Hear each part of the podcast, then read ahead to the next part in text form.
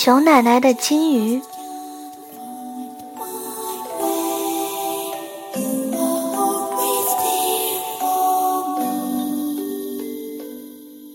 萤火虫打着灯笼，照亮了熊奶奶家的小院。小动物们围在熊奶奶身旁，看熊奶奶斗金鱼。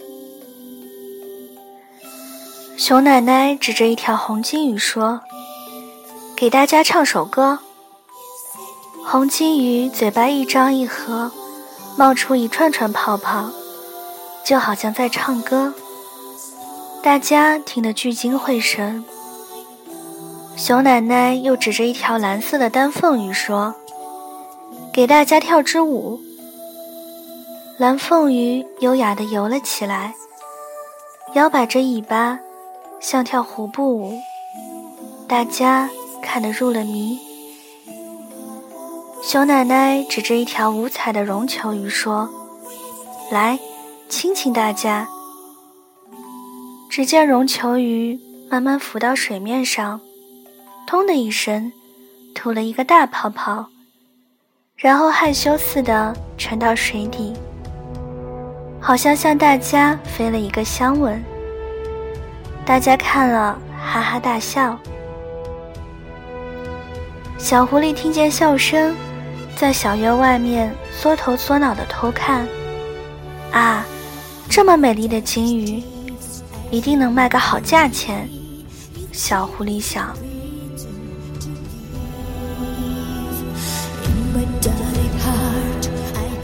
第二天，小狐狸趁奶奶出门去买蜂蜜，偷偷的溜进熊奶奶家，把金鱼装进塑料袋偷走了。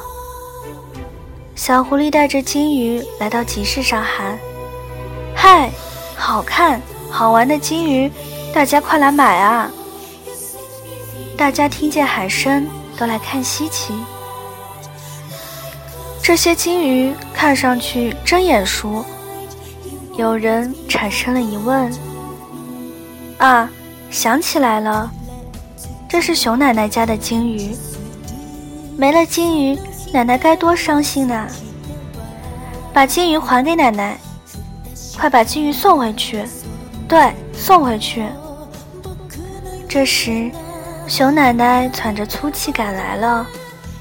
她听说小狐狸在卖金鱼，就明白怎么回事。大家不要批评他了，熊奶奶说：“小狐狸一定是看到金鱼寂寞了，就带它们出来散步，不是吗？”小狐狸。小狐狸羞愧地低下了头。以后带金鱼出来散步。一定要记得给奶奶打招呼啊，好吗？